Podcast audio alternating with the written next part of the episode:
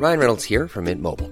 With the price of just about everything going up during inflation, we thought we'd bring our prices down.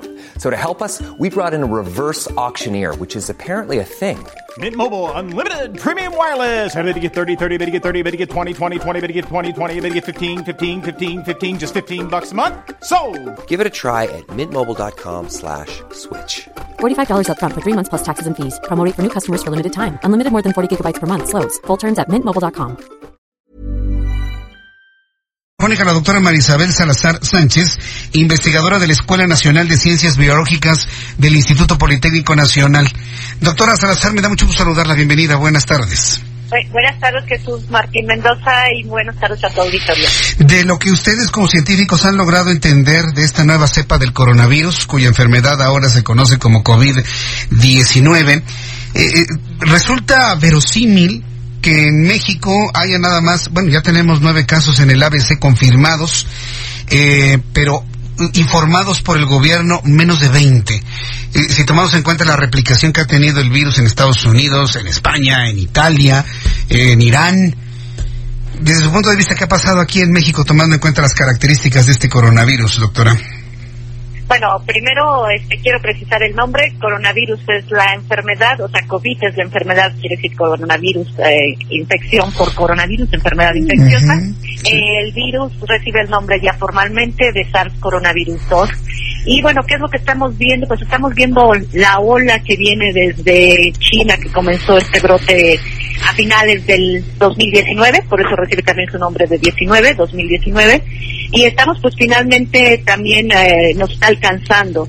Probablemente por qué ABC o por qué estos hospitales, hasta ahorita mucho tiene que ver que la gente viaje a zonas donde se ha dado estos brotes. Entonces la gente que viene de Europa eh, es un candidato a haber estado en contacto con este virus y estarse infectando con él. Un virus que también, o sea, si bien hay que estar alerta y a los virus hay que tenerles respeto, causa en el 80, por- eh, bueno, más bien en el 80% de las personas solo cuadros leves.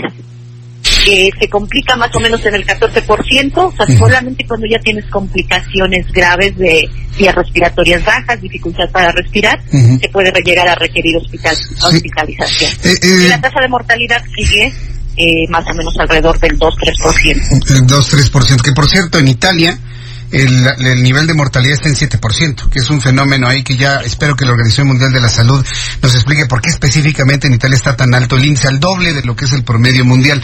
Creo que todas las personas a lo largo de estas semanas hemos entendido que el, pro- el problema no es la, no es la letalidad, sino es la forma en la que se está expandiendo y se está reproduciendo, se está replicando el virus. La cantidad de camas que se necesitan en un momento dado para atender a las personas. Ese es el problema, doctora.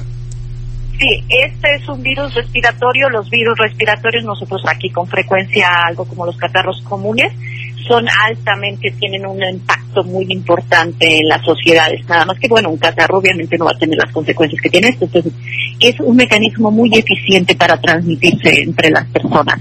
Y es lo que lo que estamos viendo esta oleada. Además, es un virus que no conocía la población humana porque es un virus emergente, no es nuevo, ya existía, estaba en la naturaleza, pero emerge hacia la población humana. Existía como una zoonosis, es decir, un virus que se mantenía entre los animales, pero cuando ese este salto pues se encuentra con una población que tiene cero defensas para él.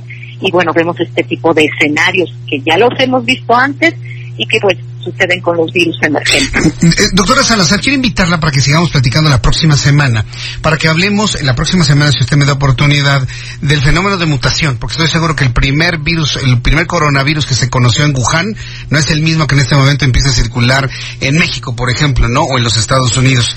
Entonces, eh, los virus se van adaptando. Se van adaptando, van un mutando. fenómeno interesantísimo. correcto, yo le agradezco mucho y le llamo la próxima semana, doctora Salazar. Muchísimas gracias. No, claro que sí. Hasta luego. Hasta luego, que le vaya muy bien. Hasta luego. Es la doctora María Isabel Salazar Sánchez, investigadora de la Escuela Nacional de Ciencias Biológicas del Instituto Politécnico Nacional. Súbale el volumen.